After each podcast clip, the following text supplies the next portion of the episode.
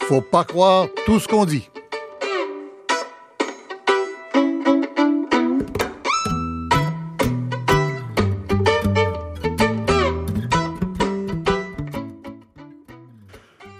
Bonjour, ici Michel Lacombe. Alors, la commission Charbonneau sera-t-elle utile?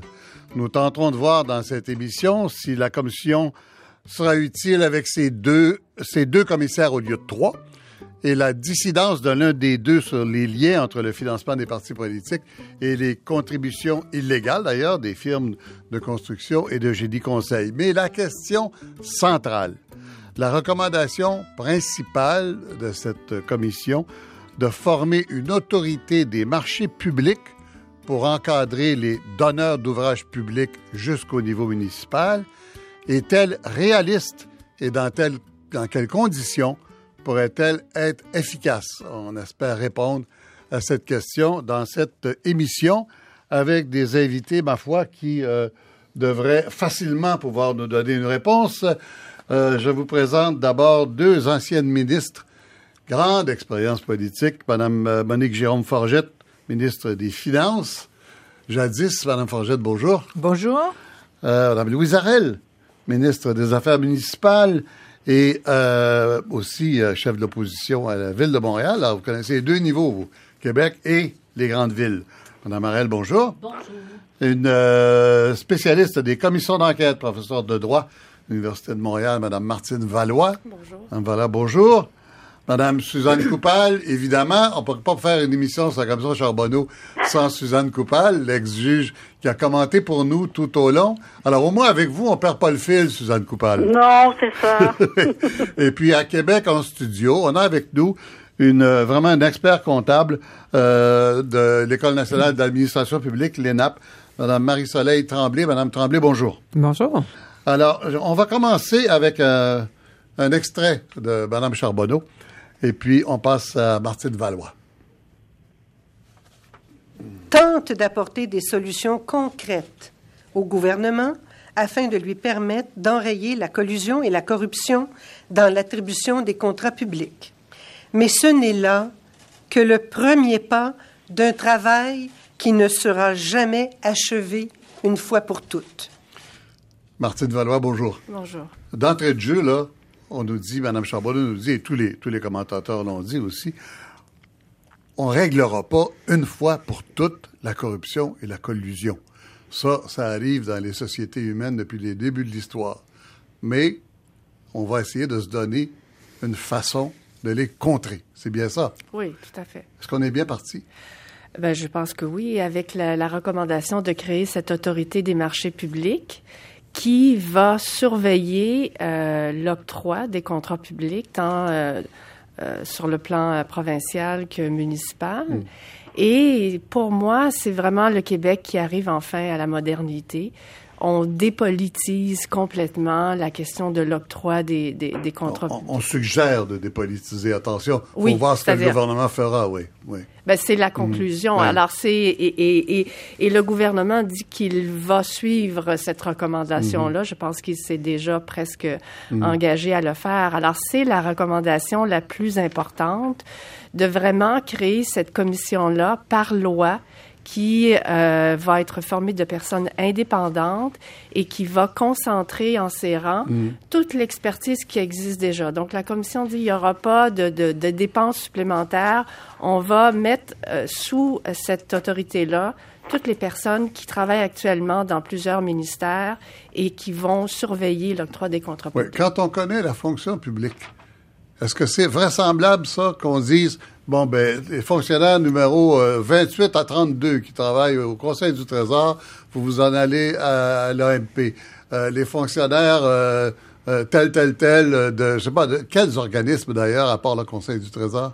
On a parlé du ministère des Affaires municipales. Mhm. Transport. Et, euh, oui, Ministère des Transports. Exactement, parce que d'ailleurs, c'est ce qu'on avait. En fait, de ce qui reste des personnes qui surveillaient. Mhm. euh, le- C'est c'est seulement trois ministères, Mme Jérôme? Ben, il y a la santé également qui donne Oui. euh, des contrats. Les- tous- tous les ministères, à peu près, euh, donnent des contrats, de, souvent de construction. Mais je, je, je vous Mais- passe mes règles tout de suite. Je vous demande pas- votre avis là-dessus. Est-ce que vous croyez à ça? Vous, on va aller chercher les fonctionnaires qu'il faut dans chacun des ministères, dans chacun des organismes. On va oui, leur dire, oui. vous regroupez là. Ça se fait, ça? Oui, oui, tout à Bon, fait. Ça, ça s'est fait euh, dans les années Donc, c'est une 90. recommandation réaliste. Oui, dans les années 90, par exemple, on a créé l'Agence du revenu euh, du Québec. Ben, tous les fonctionnaires qui travaillaient au ministère du Revenu ont été transférés vers l'agence qui a un président, euh, des vice-présidents, des personnes qui sont responsables. Et, et- et l'agence a cette mission-là de soutenir euh, le, le mandat du ministre du Revenu. Donc, on a sous-traité d'une certaine façon, mais ce sont les mêmes personnes qui ont juste changé de... qui sont passées d'un ministère à une agence. Et ça ira au-delà même. Hein? Oui, les, commissions scolaires, les universités, en fait, tous ceux qui Tous les octroient des organismes contrats. publics, ouais. Oui. Ah oui, au-delà des, municipalités, donc. Oui. Euh, Donc, les commissions scolaires et les universités, vous avez, d'accord. Alors, c'est important. Euh, donc, j'ai raison de dire à mes amis qui n'ont pas le temps de lire le rapport Charbonneau, 1700 pages, lisez donc juste les, les dizaines de pages là, sur la recommandation numéro un. Vous allez déjà comprendre pas mal d'affaires. C'est vraiment ça qui est le cœur. Tout à fait, tout à fait. Puis si la, la comptable peut se permettre Euh, Oui, d'ajouter Madame, des euh, chiffres. Madame là. Tremblay, Marie-Soleil, oui. euh, et- et- et des fois, les gens ne saisissent pas nécessairement l'ampleur là, des sommes en cause. Et, et, euh, on voyait là, autour de 13 milliards par année qui sont octroyés en contrats euh, de toutes sortes. Alors, euh, il faut pas minimiser euh, l'utilité, même si on dit que, même si ça engendrait un peu de dépenses supplémentaires. Là, je comprends que le gouvernement dit qu'il n'y en aura pas, mais même si ça engendrait un peu de dépenses supplémentaires, faut faire attention que ça engendre pas des des euh, délais euh, incroyables, mais au niveau des dépenses, compte tenu de l'ampleur euh, euh, de ces contrats-là, je pense que c'est important que, que et le gouvernement le fait et compte le faire là, euh, d'encadrer, d'aider à mieux encadrer l'octroi de contrat. On parle aussi de rapatrier l'autorité, les, les pouvoirs de l'autorité des marchés financiers. Ça, c'est le, euh, c'est un des premiers effets de la commission Charbonneau il y a quelques mois déjà. On, on a décidé que les, les, les firmes qui avaient été euh, mentionnées comme ayant fait des choses illégales euh, ne pourraient pas avoir le contrat public qu'à moins d'avoir l'agrément de l'autorité des marchés financiers. Euh, ça non plus, ça cause pas de problème, Madame Valois, selon vous, de passer d'un à l'autre? Non, pas tout à fait. Mhm, mhm. Euh, Est-ce que le fait que il y a deux choses qui sont très particulières à cette commission-là. On a nommé trois commissaires, mais il y en a deux qui ont fait la commission. M. McDonald était trop malade et, et- et il est mort d'ailleurs pendant la commission. Est-ce que c'est normal? Est-ce qu'on n'aurait pas dû le remplacer? Alors, ça, c'est une Pour question... éviter ouais, d'arriver à difficile un de- à un sur ouais, certaines c'est difficile de répondre à cette question-là. Premièrement, on- est-ce qu'on s'attendait à ce qu'il y ait une divergence d'opinion entre, entre la commissaire euh, Charbonneau et, et- et le commissaire Lachance? Euh, la loi per- permettait à deux personnes sur les trois qui avaient été nommées de euh, continuer l'enquête, mal- donc malgré l'absence de Monsieur euh, euh, McDonald. Je pense que j'imagine que le gouvernement a pensé à la, à la solution de remplacer Monsieur euh, Monsieur McDonald, mais si on l'avait fait, il aurait pu y avoir une contestation. Euh, je pense, judiciaire. En fait, c'était une possibilité euh, et l'obligation donc de recommencer avec le troisième commissaire euh, depuis le début. Et ça, ça aurait engendré des difficultés importantes, des coûts importants. Donc, euh, comme la loi permettait à deux personnes sur trois de continuer l'enquête, c'est la solution qu'on a retenue.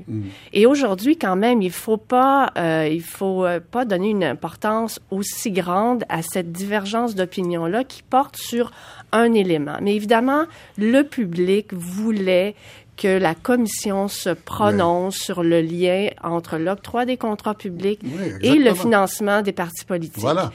Alors, c'est sûr que On a fait la démonstration élément. au municipal dans certaines municipalités, mais M. Lachance dit au niveau euh, national québécois, euh, on n'a pas trouvé de lien, même indirect. Or, on a quand même trouvé euh, des, des contributions illégales, hein, ce qu'on appelle par, pas, pas par réseaux Oui, sociaux, oui, mais par, prête-nom. Par prête-nom, voilà. Oui, tout à fait, qu'on a Et- contourné la loi électorale. Et euh, on a vu que les, les, les, les compagnies qui faisaient ça avaient plus de contrats que les autres, mais on peut pas dire tel contrat à cause de telle contribution.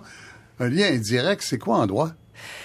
Alors euh, là, c'est ça, c'est une question qui est un peu difficile à, à répondre. Il faut lire dans le rapport. Il y a un extrait euh, justement dans le tome 3 sur euh, le financement des partis politiques. Vous savez, la commission a entendu des Là, il faut experts. donner la page parce que c'est très difficile à trouver. Ah, Alors, là, puis en plus, les, les numéros de page changent à chaque Oui, chapitre. exactement. Donc, il y, a, il y a le rapport au complet. Maintenant, euh, la, la commission euh, nous a aidés en séparant le rapport Oui. en, en plusieurs tomes. C'est le tome 3 à la page 30 33, OK. section 2.8.2. Je pense que ça vaut la peine de lire ce que les experts sont venus dire devant la commission pour comprendre la conclusion de la commission sur le ça. lien. Alors, dans euh, cet expert-là qui est venu témoigner, qui est un Américain, professeur d'université, Michael Johnston, qui nous dit euh, dans le paragraphe suivant, les besoins des partis politiques et des acteurs privés sont donc complémentaires et sont susceptibles d'interagir dans le cadre d'un rapport d'échange. Durant son témoignage, alors là, pour remettre dans le contexte, c'est que la, la cet expert-là nous parle de euh, de cette interdépendance entre le marché économique et euh, les élus. Alors, on, euh, euh, je continue. Durant son témoignage, le professeur Michael Johnston a introduit l'idée d'un marché d'influence où se rencontrent les intérêts Oui. des élites politiques pense- et économiques. Madame Valois, je pense qu'on va y revenir pendant la discussion parce que là, on s'enfonce un peu. C'est déjà difficile à suivre. Tout ce que je voulais Alors, dire, oui. c'est que c'est, elle dit que maintenant, cet expert-là Oui. dit que les contributions politiques sont plus profitables que la corruption administrative. Alors lui, Ah, il, donc on parle d'un marché d'influence et d'un pacte. Alors Ça, avec Mais, quoi, M. mais, Lachance, là, c'est pas Est-ce qu'on parlait des États-Unis? c'est en fait dans ce, Dans ce- ce Aux cas-là, États-Unis, oui. Écoutez-moi bien, là, soyons bien clairs, je m'excuse, je dois intervenir. Là. Oui. Les États-Unis, chaque sénateur par jour Ah doit aller chercher 100 millions de dollars. 100 Ouais. par jour. C'est pas le même Alors, vous comprendrez politique. là qu'on n'est pas dans le même système politique. D'accord. Je peux imaginer qu'aux États-Unis, euh, si vous êtes un défenseur, euh, par exemple, des armes à feu, une association, c'est clair que vous allez acheter des votes. Alors moi, là, disons que cette, pas parce que je, Alors, je cette nie le rapport, mais expertise-là s'applique pas ben, moi, en tout cas, Canada je trouve une, expertise en fait, américaine, il, non. il parle dans les institutions démocratiques. dans les euh, institutions démocratiques. Ben oui. Euh, Chose Suzanne certaine, Coupal, hein. euh, tiens, Suzanne Coupal, euh, avec votre expérience de juge, là, euh, où est-ce qu'on est rendu là, là-dessus? Sur quoi? Sur, Ben, euh, sur, sur ce qu'on, ce qu'on discute, la dissidence euh, de M. Lachance. Ouais. Et est-ce que, euh, je sais pas, comme juriste, est-ce que vous comprenez ou vous ne comprenez pas? La Bon, dissidence? moi, la décision de M. Lachance, elle est très, elle est très précise. Elle est la suivante. Là, j'essaie de la résumer encore une fois simplement. M. Lachance dit, moi, quand je fais la lecture de la preuve, à l'effet que des, euh, Oui. des entrepreneurs versaient de l'argent pour obtenir des contrats au provincial, la preuve est unanime de tous ces entrepreneurs-là qui n'y avaient, qui n'en ont pas reçu. Et il dit, pour moi, ça m'apparaît plausible parce que le gouvernement du Québec, en matière d'octroi de contrats, a une, une organisation administrative tellement forte que ça repose davantage entre les mains des fonctionnaires plutôt qu'entre les mains des politiques. Alors, il dit, moi, je ne peux pas donc me ranger à, à cette conclusion de Mme Charbonneau pour cette Mais raison-là. qu'est-ce que vous en pensez, Suzanne Coupal, vous? Ben moi, écoutez, j'ai pas, j'ai pas travaillé au gouvernement. Peut-être que euh, euh, Madame Forgette va être capable de répondre beaucoup mieux que moi à cette Bon, on- question. on- Madame Forgette et Madame Arel vont discuter de oui, ça tout à ben l'heure. c'est pas la même chose au niveau municipal. D'accord. Ce que dit OK. M. Lachance, il dit, moi, j'ai constaté que la machine gouvernementale était à ce point forte qu'elle empêchait qu'il y ait une influence politique. D'accord. On va passer à, à un autre chapitre avec vous, Suzanne Coupal, avec cet extrait de Madame Charbonneau. Les témoins ont aussi révélé que l'industrie de la construction a été infiltrée par la mafia. Des cartels se sont formés et ont empêché d'autres entrepreneurs de soumissionner des contrats publics. Des entrepreneurs ont révélé avoir été victimes de menaces, d'intimidation et de voies de fait. Certains membres du crime organisé ont tenté de s'emparer de compagnies légitimes afin de blanchir l'argent sale provenant de leurs activités illicites. Alors, Suzanne Coupal, est-ce que euh, est-ce qu'on l'a pris par le bon bout? Est-ce que les recommandations euh, peuvent donner euh, les instruments qu'il faut au gouvernement pour éviter que ça se reproduise ou que ça continue? Ben, vous savez, les questions d'infiltration du crime organisé, on a eu une, une, certaine preuve présentée à la commission par des entrepreneurs qui ont eu des problèmes. Hein? Et effectivement, ben il faut être vigilant. C'est du criminel, hein? C'est une matière criminelle. Il faut continuer à enquêter, ils font continuer à dénoncer, et c'est peut-être pour ça aussi que l'UPAC et Marteau, euh, qui sont euh, de ces regroupements policiers, sont les mieux placés pour pouvoir donner suite à ces recommandations-là. Mm. Alors encore une fois, vous savez, c'est un peu comme euh, il y a il y a dix ans, on a décidé qu'on donnait un grand coup en matière de violence conjugale et on a mis les budgets au niveau police, au niveau poursuite criminelle pour un peu contrer ce problème-là. C'est la même chose dans tous les secteurs. Si on ne met pas les forces policières nécessaires pour agir et pour enquêter, ben on n'arrive pas à des solutions.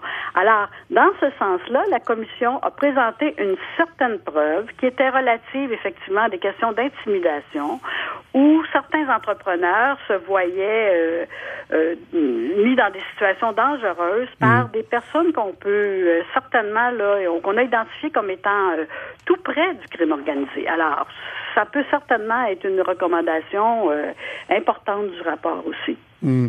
C'est le bout où euh, on ne peut faire autrement que donner raison au premier ministre Charest quand il ne voulait pas euh, faire de commission euh, et qu'il nous disait ce qui a corrigé, c'est à la police de, faire le travail, quoi. Ben, C'est-à-dire que la commission, elle a publicisé ce qui se passait, mais on n'arrive pas à faire condamner quelqu'un particulièrement en matière criminelle, si on n'a pas une enquête policière sérieuse, avec des preuves sérieuses qui rencontrent les niveaux de preuves nécessaires en droit criminel. Alors qu'une commission d'enquête, alors qu'une commission d'enquête, c'est pas sérieux ou quoi? Ben c'est sérieux, mais ça donne pas de, ça donne pas une preuve nécessaire pour euh, aller à procès, pour porter des dénonciations. c'est une preuve qui sert, en fait, c'est une preuve. Hmm. C'est une preuve, oui, mais qui sert plutôt à informer euh, à dénoncer, mais qui ne peut pas, selon nos règles de droit, euh, conduire à des condamnations. Oui. Alors, donc, euh, mais utile. Enfin, l'utilité de la, de la commission, vous vous posez pas de questions, vous. C'est la, la preuve est faite. Ben, c'est-à-dire l'utilité de la commission, c'est tout ce qu'on voit aujourd'hui, ce qu'on entend. C'est la création de lois plus encadrantes pour les hmm. pour les questions de contrat c'est euh, cette éthique qu'on remet en question avec les ordres professionnels, c'est le ménage qu'on essaie de faire dans notre organisation politique, au niveau, je parle ici, là, entre autres, de toutes les questions de financement. Voilà. Ben, c'est ça, la commission. C'est que ça, a donné, je dirais, ça a fait, hey, attention tout le monde, il faut se reprendre en main, il faut étudier nos problèmes. Au niveau, cependant, du droit, et c'est là que portaient souvent mes critiques, c'est que la commission a eu une forme, une manière de procéder où elle n'entendait souvent qu'une version. Et hélas, ben peut-être que tout n'est pas tout blanc et tout noir dans notre société. Et c'est dans ce sens-là que mes interventions, je, je, voulais faire en sorte que peut-être on aurait pu entendre un autre son de cloche de ces personnes qu'on a, entre mhm. guillemets, accusées de toutes sortes de crimes, finalement. Oui. On va y revenir d'ailleurs euh, tout à l'heure, euh, parce qu'il y a des gens qui pensent qu'on a nuit considérablement à tout un secteur euh, des affaires au Québec, mais on va y revenir. Je vais passer à Mme Tremblay avec euh, l'extrait suivant de Mme Charbonneau. Comme l'a mentionné un témoin, les machines politiques d'aujourd'hui sont devenues des monstres et ont des exigences qui sont assez importantes sur le plan financier. D'autres témoins ont souligné la pression que ressentaient certains ministres quant aux objectifs de financement qui leur étaient fixés. Ces pratiques ont rendu des élus vulnérables de différentes façons aux influences extérieures en matière de financement politique liées à l'octroi de contrats publics. Il est donc nécessaire de couper complètement ces liens. Alors, Madame Marie-Soleil Tremblay de l'ENAP à Québec, Madame Tremblay, euh, on en a parlé, mais je veux avoir votre avis à vous de comptable expert sur, euh, encore pour la dernière fois, j'espère, de, cette émission, la dissidence de, de M. Lachance. Comment vous comprenez-vous que lui ne voit pas de lien entre euh, l'influence de certaines firmes et, euh, et, le financement politique euh, dans, dans le financement politique et l'octroi de contrats. Oui. Mais d'abord, moi, je veux vous dire que je trouve que la dissidence a pris une proportion euh, énorme parce que M. Lachance euh, euh, n'était pas en désaccord avec les recommandations, mmh, mmh. mais c'était vraiment au niveau du contenu du, du, du, du chapitre là, oui. à, à, cet effet-là, au niveau oui. de l'évaluation de la preuve. Puis pour moi, c'est c'est sain qu'il y ait euh, une capacité d'individus à pas être d'accord. Euh, et, oui, et là, il y a on... deux commissaires puis qui sont pas d'accord sur un point aussi central, nous, le public, on a de la difficulté à suivre. Là. Je comprends très bien. Et c'est là que si le commissaire euh, McDonald avait été là, ça aurait sûrement aidé au niveau du mm -hmm. public. Mais reste quand même que quand on regarde, je, suis je suis pas du tout juriste, là, mais à, à la Cour suprême, euh, c'est tout à fait normal qu'il y ait des juges qui soient dissidents sur certains éléments de la preuve, puis il y a personne qui en est scandalisé. Ouais, euh, donc, euh, pour moi, c'est peut-être juste une façon de regarder l'information. Mm -hmm. typiquement, les comptables, quand on émet une opinion, par exemple, sur de l'information financière, on peut émettre une opinion sans réserve qui dit que oui, mais, on est à l'aise, mais on peut aussi ne pas se prononcer. Quand on juge que la preuve, il, il dit pas que ça a pas lieu, il dit garde, je peux pas me prononcer, j'ai pas j'ai pas eu la preuve. Et ça c'est son jugement. Et encore là, je pense que la meilleure personne pour répondre à ça, ça va être lui.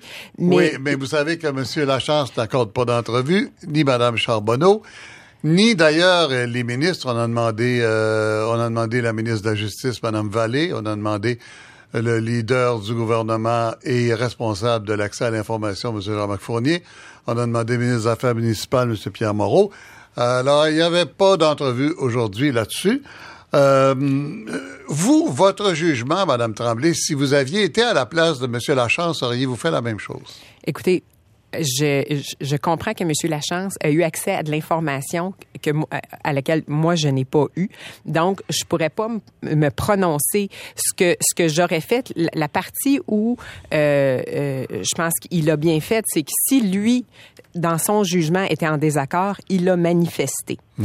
Euh, je pense que ça aurait été beaucoup plus grave pour la population si ça avait été au niveau des recommandations qui avaient ouais. dissidence. Ouais. Là, c'était vraiment au niveau du contenu. Ça n'a pas vraiment eu d'influence. C'est pour ça que je pense qu'à un moment donné, il faut juste amener la question ailleurs, de dire, euh, ça veut pas dire que dans le cadre d'un jugement où il y a, il y a euh, certains juges qui seraient pas d'accord avec d'autres, on, on, va dire que le jugement est pas applicable. Donc moi, je pense qu'il faut vraiment, il faut passer par-dessus. Il faut se dire que ce sont deux personnes qui, dans leur milieu respectif, sont reconnus pour leur intégrité, euh, sont, reconnus, sont, sont respectés. C'est des gens qui sont intelligents mmh. et qui ont exercé leur jugement au meilleur de leur capacité. Et ça arrive, euh, et, et c'est pas la faute ni d'un ni de l'autre. Ça arrive. Moi, je pense qu'après ça, il faut focuser sur les recommandations. Oui, j'ai un collègue, euh, Michel C. pour ne pas le nommer, mon collègue animateur, qui a, dans son blog de Radio-Canada, euh, disait hier qu'un ancien sous-ministre lui suggérait l'idée que M. Deshôtels ayant été vérificateur pendant la période euh, dont on parle, euh, qu'on a examiné à la commission, Monsieur Lachance, pardon, je dis Monsieur Deshôtels, Monsieur Renaud Lachance ayant été vérificateur général pendant cette période, euh, il ne pouvait pas se blâmer lui-même de ne pas avoir vu ça parce que ça aurait été sa job. Qu'est-ce que vous en pensez?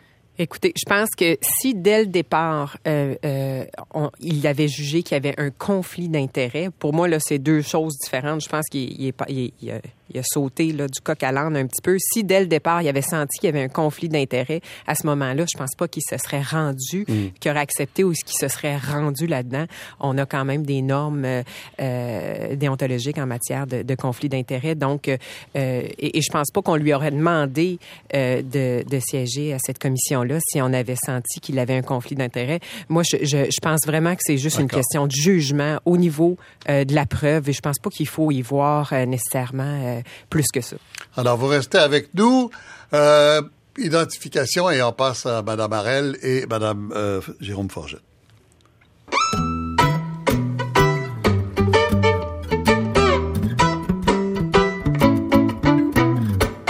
Ici Radio-Canada Première. Vous écoutez Faut pas croire tout ce qu'on dit avec Michel Lacombe.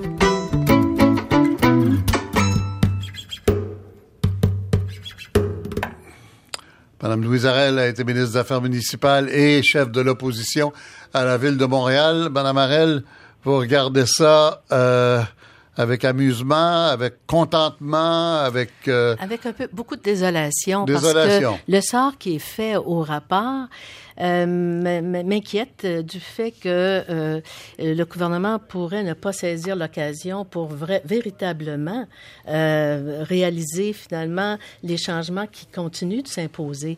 Et euh, moi, je considère que à partir du et, moment et pourquoi il ne saisirait pas l'occasion? ben, À partir du moment où le gouvernement refuse qu'il y ait euh, une, une, période pendant laquelle les journalistes pouvaient prendre connaissance du rapport, là, ce fameux huis clos. Euh, oh mon Dieu. Oui, à partir de ce moment-là, il y a un, choix qui est fait par le gouvernement de ne pas donner l'importance euh, au rapport qu'il aurait dû avoir. Attendez un peu. On a, on a M. Fournier là-dessus. Hein? On a ce qu'il nous a dit cette semaine en, scrum, comme on dit, c'est-à-dire en mêlée de presse, comme on a traduit maintenant. On nous a demandé ici, il y a deux semaines, de diffuser le rapport dans les 24 heures de la réception, Monsieur le Président. On l'a fait dans l'heure qui a à l'égard de l'ensemble des Québécois et on a dit qu'en manque de transparence, ceux qui plaident pour les huis clos plaident pour les portes fermées. Nous avons choisi les portes ouvertes, Monsieur le Président. Oui. Alors, vous savez bien que dans les médias, il fallait, dans les cinq minutes qui suivaient la publication du rapport, que les, les, les, les journalistes euh, et autres chroniqueurs euh, nous disent ce qui en était. Alors, il y a eu, d'une façon généralisée, euh, la dissidence seulement dont on a parlé et non pas du reste. Moi, personne n'a eu le temps de lire le rapport. Voilà. Et même maintenant, ben, maintenant, oui. je, je, crains beaucoup que les gens ne, ne, le lisent pas après tout ce qu'on a entendu sur euh, ce rapport, mmh. qui est en fait, se lit comme un roman. Alors, pour ceux et celles qui nous écoutent... Vous n'avez pas lu 1700 je, pages, là? Je, je, j'ai, euh, c'est pas nécessaire, parce qu'il y en a au voilà. moins 4 ou 500, où c'est tout simplement des listes des témoins qui voilà. se sont euh, présentés. Mmh. Alors, mais moi, j'ai vécu à la fois à Québec et euh, à l'Hôtel de Ville de Montréal. Oui. Et j'étais venue à l'Hôtel de Ville par indignation, là. Je, je, l'avais vraiment collé au plafond, mon indignation, de ce qui se passait, parce qu'il y avait quand même, dans l'opinion publique, dès 2008-2009, une, une préscience là de ce qui, ce qui était. Et moi, je veux dire à l'époque du maire Gérald Tremblay, ben ça, oui, dire, oui. et M. Zambito et mm -hmm. M. Zampino plutôt. Mais voyez, moi je trouve que la différence qu'il faut expliquer à la population, c'est qu'au niveau municipal, les élus votent directement des contrats. Vous voyez, par exemple, à l'Hôtel de Ville de Montréal, Alors qu'à Québec, c'est pas tous ça les du mois, c'est 100 millions en moyenne de Mm. contrats votés directement par des élus les soirs de conseil. Alors que euh, on sait bien qu'on vote pas de contrat à l'Assemblée nationale. Ben non, Monique et ça. moi y avons Ouais. siégé pendant quoi 27 28 Ouais. ans dans mon cas. C'est- C'est étrange, Et d'ailleurs. On vote pas de contrat. Mais fait-il qu'on n'a jamais corrigé ça, Mme Forgette, Mme Arel? Fait qu'on n'a jamais corrigé ça, ce pouvoir des élus municipaux dans des petites villes ou, dans des grosses, mais jusqu'à dans des petites villes où on n'a pas les moyens d'avoir des experts, de donner des contrats sans supervision. Personne n'a jamais pensé à ça au gouvernement? Ben, Il y, a, il y a de la supervision. Moi-même, j'ai fait adopter une loi en 2001 qui euh, interdisait les contrats de gré à gré. Jusqu'en 2001, Mmh. Ouais. les contrats au municipal, imaginez, étaient de gré à gré. Donc, euh, on a vu l'effet euh, au- au- Ouais. que, que ça avait dans les élections euh, qui étaient tout arrangées. Là. Euh, On les appelait clés en Les main. Mmh. élections clés en main, Alors, hein. ça, c'était le drame des Oui, années... avec des spécialistes euh, comme M. Gilles 90, Cloutier. oui. hein, les élections clés en main en 2001. Mais qu'est-ce qui est arrivé avec cette loi euh, qui, en fait, voulait appliquer au municipal Mm-hmm. les mêmes règles qu'à Québec? C'est qu'à partir de ce moment-là, ils ont fait les- la collusion puis les cartels qu'ils ne faisaient pas auparavant parce qu'ils se faisaient, ils faisaient élire leur propre euh, choix de, de, de, d'élu- disons, de, candidats. public, puis, euh, ils obtenaient leur contrat de cette Hein, façon-là. hein, hein. Oui, Mme Forget, là-dessus. Ben, d'abord, sur le plan municipal, je pense que Louise Arel est beaucoup plus mieux placée que moi pour répondre. Là. Moi, je vais parler euh, euh, plus globalement là, Ouais. de, de ce que, dans le fond, ce qui, parce que euh, Louise, ce qu'elle laisse dire, est-ce que le gouvernement va bouger? Bon, au niveau du financement des partis politiques, déjà, on peut donner 100 dollars. C'est pas 100 dollars qui va acheter un contrat. Soyons bien clairs. Sauf au municipal, c'est pas ah, encore réglé. C'est pas réglé au municipal, tu as raison. Euh, au niveau de ça. Au niveau de l'agence, je vous dirais que déjà avant la commission, il y avait des pourparlers et moi, on, voulait aller de, l'avant et probablement, ça, ça pourquoi ça n'a pas été fait, c'est parce qu'on a voulu attendre le rapport de la commission parce que c'est un organisme qui existe à New York. Hmm? OK, pour surveiller les contrats publics. L'autorité des... L'autorité, euh, ça existe à New York. et on était allé visiter New York pour voir comment ça se passait. Mais ce que je veux dire au niveau du... L'autorité des marchés publics. C'est ça, l'autorité des marchés publics. On peut l'appeler un, organisme quelque chose, hmm. une hmm. agence, dans le fond, autonome qui ça existe à New York pour la ville de New York. Pour la ville de New York, oui. Et qui en donne des contrats. ouais, ben oui, c'est plus gros que le Québec en entier. voilà. Euh, moi, ce que je veux revenir, c'est sur euh, le Québec, au niveau du gouvernement du Québec. Oui. Vous savez, euh, le financement, qu'il y a eu des prête-noms, tout le monde est d'accord, on l'a vu, c'était fait. Bon, ça, je parle pas de ça. Mais moi, là, si, par exemple, je savais que les gens me finançaient, moi, quand j'allais faire du financement, mais si la personne se faisait rembourser par son employeur, il venait pas me le dire, lui, là, là. Il courait pas, disait Madame Jérôme Forget, vous savez, là, je vous ai donné 500 dollars, mais moi, j'ai été remboursé. Quelqu'un ne le sait pas. Alors, le directeur général des élections était censé voir à ça, ben, peut-être qu'il aurait dû le voir davantage, mais c'est clair que ça, on le savait, on le savait pas. Mais revenons au contrat. Vous avez dit que j'avais été ministre des Finances. J'étais surtout président du Conseil du Trésor. OK? C'est là qu'on gère la méchante, beaucoup la méchante, la méchante exactement. Et je peux vous dire que le, volet où à l'occasion on sentait là, puis je disais bon, on retourne en appel d'offres et on a grandi, c'est que beaucoup les contrats étaient donnés au niveau de la ville ou de la région. Hum, hum, hum. Et là, tout à coup, on sentait, on m'informait, un des spécialistes du Trésor, Madame Jérôme Forget, je pense qu'il y a de la collusion, etc. Là, je disais, OK, on va élargir. On, on, on retourne en appel d'offres.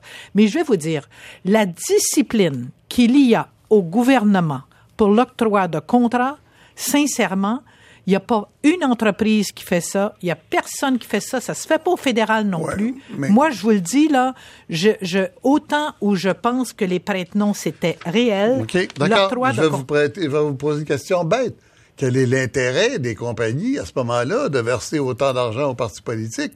Ben, il y avait bien d'abord les partis politiques. Je ne sais pas si c'était comme ça au Parti québécois. D'ailleurs, tout le monde détestait faire le financement. Je suis sûr que tu n'aimais pas beaucoup ça, Louise Arel. Là. OK, on détestait faire ça, mais il y avait... Il y en a qui aiment ça, ben, en tout cas, il n'y a pas grand monde qui aime ça aller quêter de l'argent pour un financement de partis politiques. Mm. Mais on allait vers des gens qu'on pensait qu'ils avaient déjà donné, mais il n'y avait pas simplement les firmes d'ingénieurs, il y avait bien du monde qui donnait de l'argent. Là. Mm. Moi, mm. Euh, euh, Est-ce que vous trouvez que Mme Charbonneau nous a donné une mauvaise image de la société là-dessus? Non, non, non, non, non? Euh, ce que Mme Charbonneau, dans le fond, elle laissait croire, c'est que quelqu'un qui vous donnait 1000 dollars avait un contrat nécessairement. Moi, je dis que c'est pas. Non, non, c'est pas ce qu'elle dit. Non, non, non, non. Ce que dit euh, Madame Charbonneau, Franck Charbonneau, elle dit que oui, il y avait un lien qui unissait le versement de contributions à un parti politique et l'octroi de contrats publics. Mais ce lien, c'était une preuve circonstancielle. Comme j'expliquais tantôt, on n'en vote pas des contrats, mmh, n'est-ce pas? Mmh, mmh, Alors, la preuve circonstancielle, il y a 20 situations décrites dans le rapport.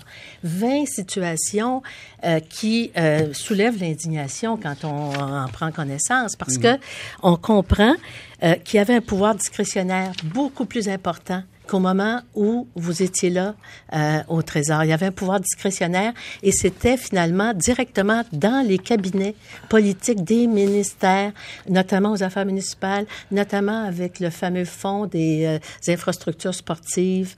C'était directement un, un pouvoir discrétionnaire qui a été aboli en 2013 euh, un an après mm.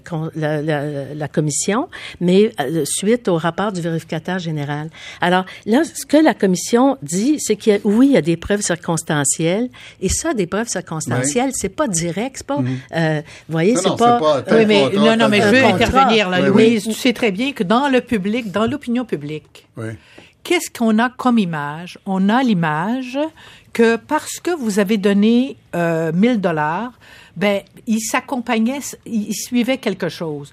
Et je veux revenir sur quelque chose, moi. Au municipal, c'est vrai. Au municipal, peut-être. je suis tout à fait d'accord. Mais je veux revenir sur quelque chose. Vous en ai parlé, Monsieur Lacombe. Oui, Il y a eu un effet pervers dans tout ça. Oui. Toutes nos compagnies de génie sont maintenant, dans le fond, vidées, achetées par des entreprises espagnoles, anglaises et tout, si bien que nous...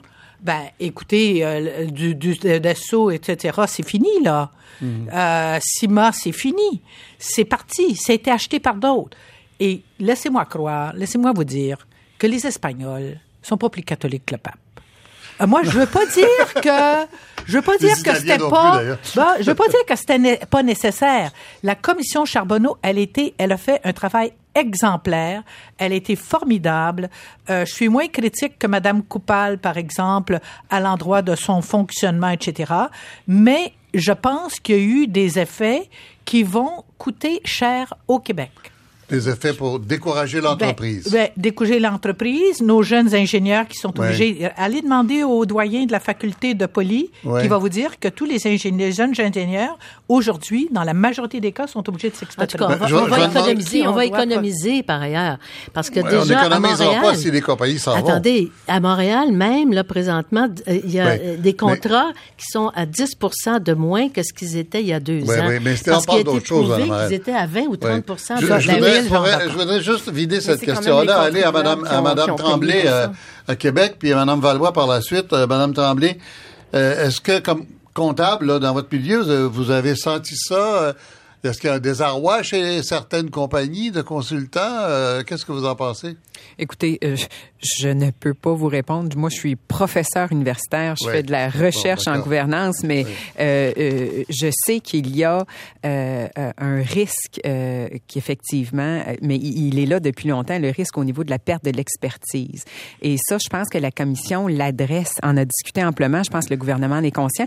Et je pense que maintenant, les citoyens en sont, en sont bien conscient, mm. et, mais au niveau de, de l'impact que ça va avoir euh, au niveau des, des, des, compagnies, je pense que ça a provoqué une discussion dans la société en général et euh, les gens, euh, ne serait-ce que de parler d'éthique, de, mm. de, parler de ce qui est acceptable, de ce qui ne l'est pas. Euh, je pense que ça a servi aussi euh, au niveau de l'éducation. Et, et euh, euh, donc, au-delà des 60 recommandations, je pense que ça fait partie des effets positifs de cette commission-là, euh, d'avoir commencé à discuter des éléments sans commencer à entrer dans les, les, les, les impacts euh, tangibles, ben. il y, a quand même une discussion de société. Euh, je pense que les gens, euh, c'est facile de blâmer l'autre, de blâmer les politiciens, mais de commencer à dire, ben moi là, est-ce que j'en paye du travail au noir, moi comme mm, contribuable. Mm. Donc il y a une discussion sur l'éthique, il y a une discussion sur le financement des partis politiques qui qui, qui, qui s'est amplifiée et c'est tant mieux. Madame Valois? Ben, moi, je suis un peu ça me laisse dubitatif ce que j'entends dans le sens où c'est un peu ce que la, part de Mme Jérôme Ben oui, et, et le, le, problème avec les ingénieurs, c'est que avec la commission Charbonneau, on a économisé 30 sur le coût des des, euh, euh, des contrats publics. Alors euh, dès, dès la mise sur pied de la commission, c'est quand même les contribuables qui ont payé plus cher pour euh, ces services-là. Il y a eu un accord de libéralisation des marchés publics. C'est clair qu'il y avait, il y allait avoir une concurrence à partir des années 2000 de la part de d'autres entreprises est-ce que c'est ça qu'on a voulu faire? On a voulu garder les emplois au Québec.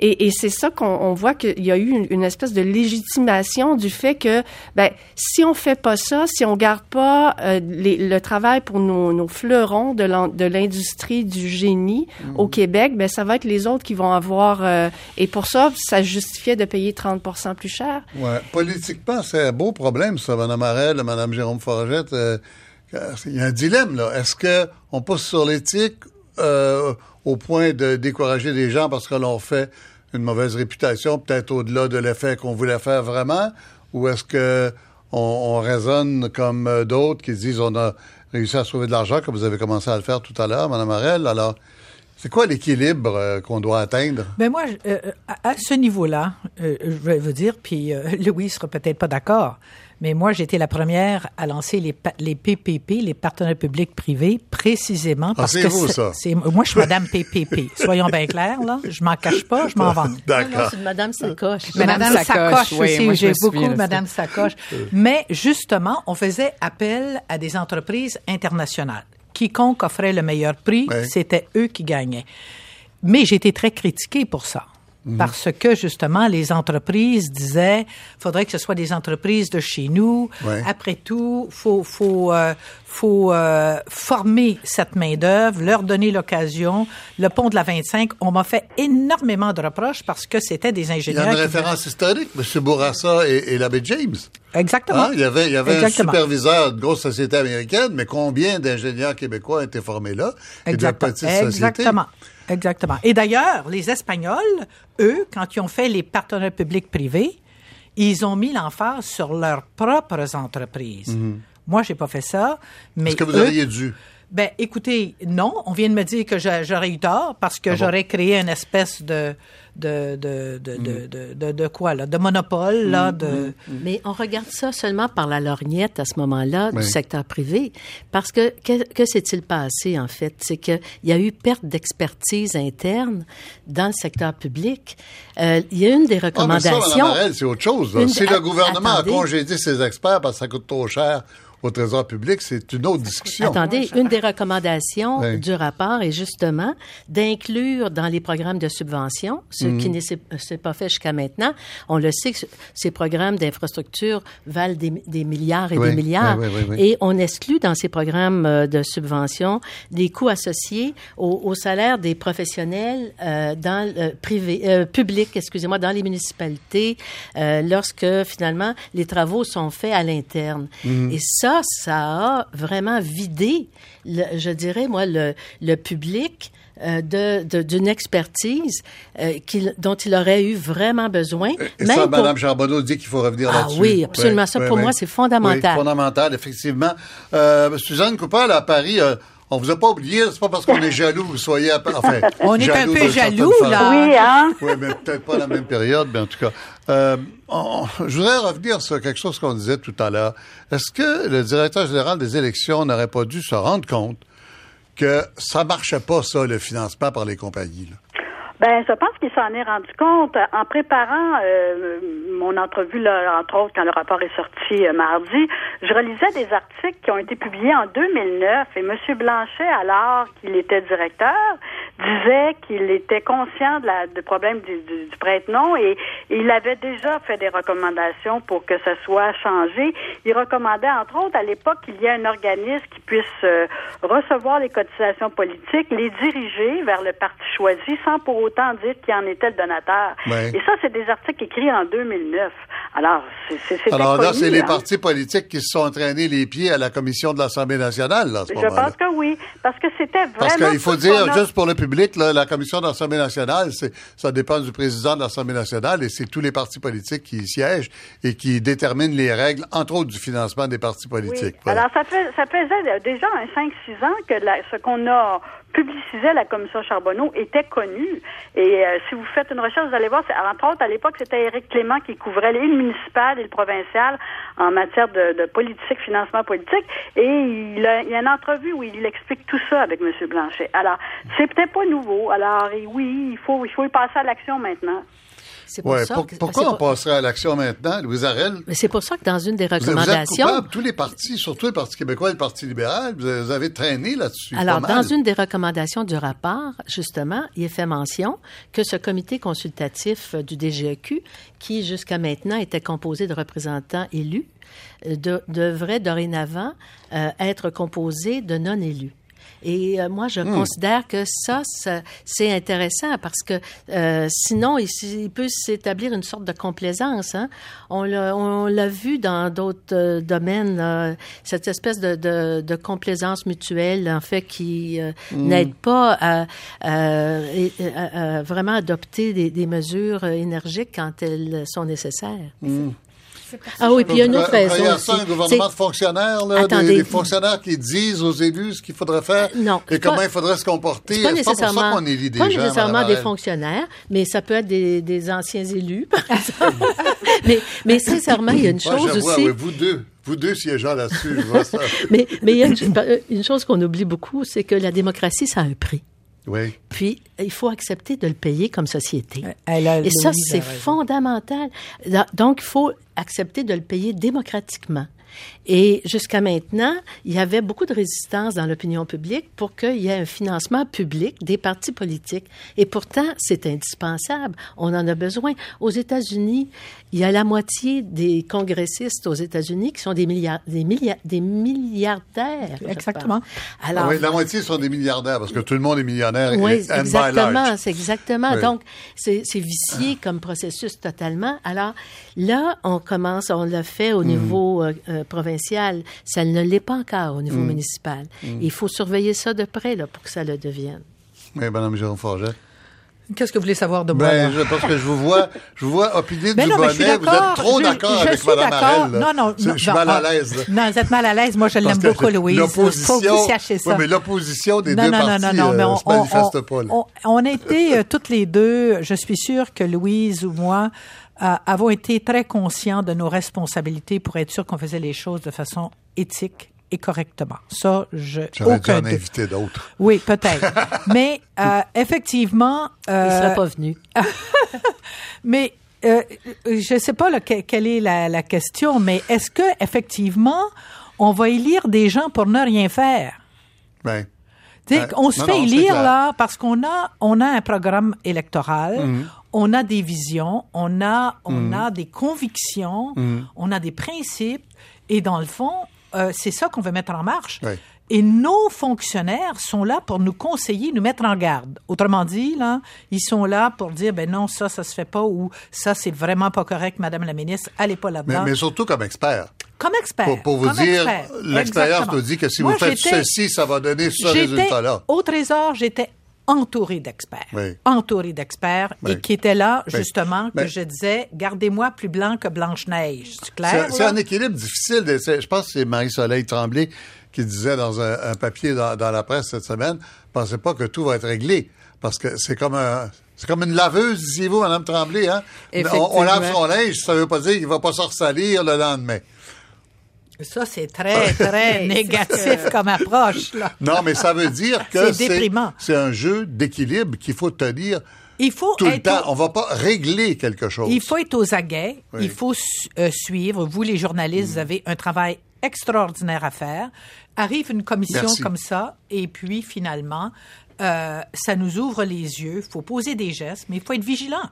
Écoutez, il faut être vigilant. Quand on va en politique, là, faut être des diables et des démons parce qu'il faut surveiller tout, tout, tout, tout le temps. Madame Valois? Oui, ben justement, comme sur l'enquête, ça arrive comme un, espèce de ben, en fait, ce que, ce que la commission écrit dans ses 1741 pages, c'est combien il y avait déjà eu des, des alertes qui avaient été données et qu'on avait omis de donner suite à ça. Mm. Maintenant, des rapports faits par les institutions, des commissions parlementaires, et c'est ça le rôle des commissions d'enquête publique. C'est que c'est donné à des personnes qui sont indépendantes et qui font ce qui a peut-être pas été fait de manière systémique, systématique dans les divers, euh, divers parties des institutions de, de du mm. gouvernement. Mais encore là, qu'on parle des experts de la fonction publique, et, et c'est ce que la commission dit. Dans un cas, une ministre n'a pas donné suite aux recommandations de sa fonction publique qui lui recommandait de ne pas exercer ce pouvoir discrétionnaire. Il ne nous reste même pas une minute. L'urgence, en 15 secondes chacune, Mme Arel, l'urgence, tout de suite, il faut faire quoi comme gouvernement? Donner suite euh, aux recommandations, bon, on a parlé de, l'autorité. L'autorité surtout. tout de suite, dans les programmes de subvention, accepter que les professionnels des municipalités, soient, leurs dépenses soient intégrées pour que l'expertise revienne là où elle doit être au secteur public. Madame Jérôme Forget. Ben, écoutez, donner suite au rapport, généralement, là, le faire correctement, informer le public des démarches qui sont faites. À mesure. À mesure qu'elles sont faites. Et s'assurer finalement que les choses soient bien faites. Suzanne Coupal? Certainement expliquer les recommandations et euh, peut-être y aller avec le financement politique rapidement avant les prochaines élections, certainement municipales et au provinciales. Alors euh, voilà, Mme Tremblay, euh, Mme Valois, je, m'excuse, c'est fini. Déjà, Martine Valois, Marie-Soleil Tremblay à l'ENAP, Mme Louise Arel. Madame Monique Jérôme Forget et Suzanne Coupal, notre collègue maintenant. Merci à Sylvain Labrec, Sylvie Meloche, Fanny bussière-macnicole et Jacques-Lé Castonguay. Et puis à samedi.